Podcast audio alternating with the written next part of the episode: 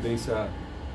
importante que foi adotada pelo governador no seu decreto na segunda-feira, quando ele falou da prorrogação das medidas, ele criou nesse mesmo decreto um comitê que vai trabalhar com a Secretaria da Fazenda, Secretaria de Desenvolvimento Tecnológico, vai trazer também, a, a claro e evidente, a Secretaria de Saúde para discutir essas questões, e a Segov, e representantes do setor econômico, dos empresários e daqueles que fazem o desenvolvimento de Sergipe, representantes dos trabalhadores e dos prefeitos. Então, todos estão representados, de sorte que se possa construir, a partir dessa formação, é, linhas de atuação, de trabalho, de desenvolvimento, de retomada de algumas atividades econômicas e principalmente da criação e da elaboração de critérios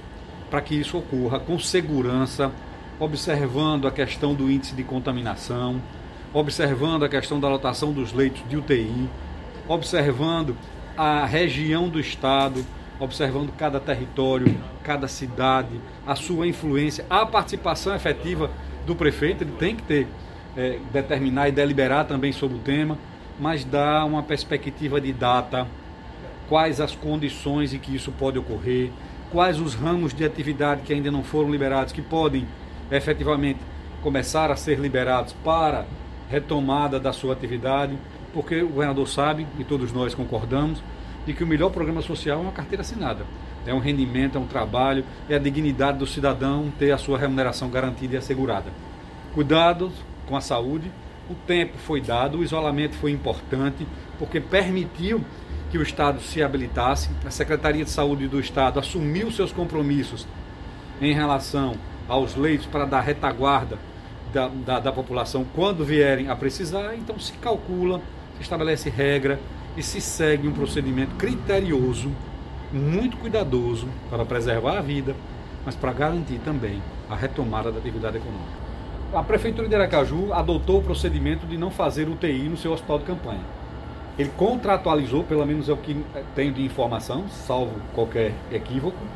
contratualizou o hospital universitário com 14 leitos para funcionar de retaguarda do hospital de campanha. Mas entendo que essa forma de você buscar em outros ambientes filantrópicos, é, públicos, privados ou qualquer que seja da área de saúde, leitos de UTI, precisa obedecer criteriosamente as,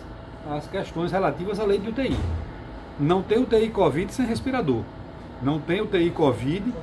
porque 50% dos seus pacientes precisam de fazer hemodiálise sem fazer hemodiálise, sem hemodinâmica, tem que ter.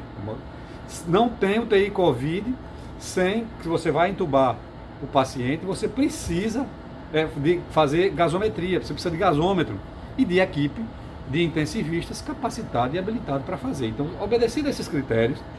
todos podem contratualizar e acho importante. Entendo que as demais capitais fizeram, acho que Aracaju deveria e pode fazer também, além de contratualizar, quem sabe, ou aumentar esse processo de contratação de leitos, ou instalar alguns no hospital de campanha.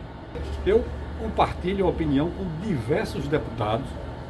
de diversos partidos políticos, de entendimentos políticos e ideológicos diferenciados, é, de que há necessidade de associação. Imaginar que Sergipe é uma ilha, imaginar que Sergipe vai se isolar